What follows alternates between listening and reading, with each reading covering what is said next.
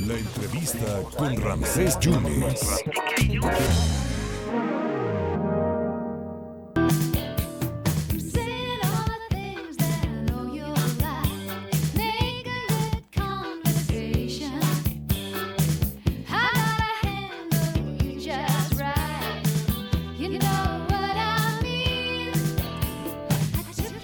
Pero esta canción fue un trancazo hace 40 años, 40 años. Y cuando terminamos el espacio informativo ayer dábamos cuenta del fallecimiento de Olivia Newton-John. Manuel Vázquez, tú que eres un conocedor, productor de radio de Cimero y que eres un melómano empedernido. Se nos fue Sandy, hombre. ¿Cómo la ves? ¿Cómo estás? Se nos fue Sandy. ¿Viste Vaselina? Pues, sí.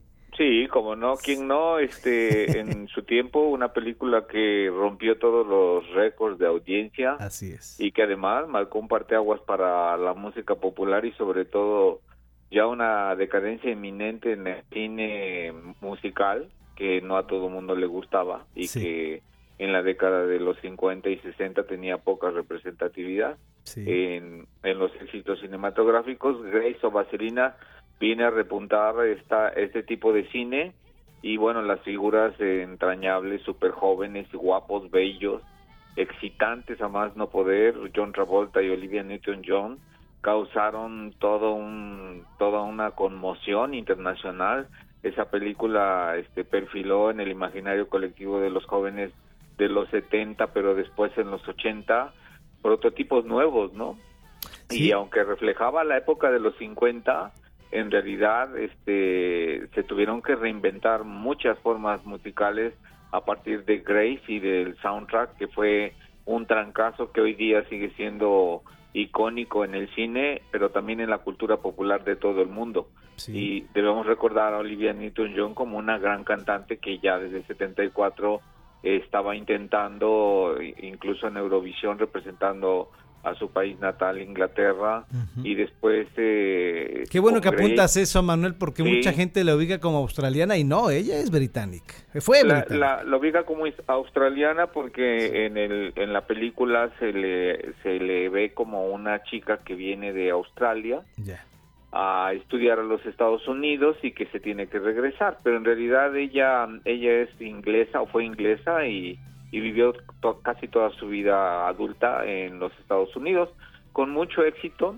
Xanadu ya no le dio tanto No, éxito como no. Grey y Physical, que es lo que estábamos escuchando, eh, fue un éxito que, que después apuntaló otros tantos éxitos. Podríamos pensar que se detuvo y no, en realidad tuvo una gran cantidad de, de discos y algunos con premios, eh, incluso Grammys, como Gaia en 1994 y Back with Her de 1998.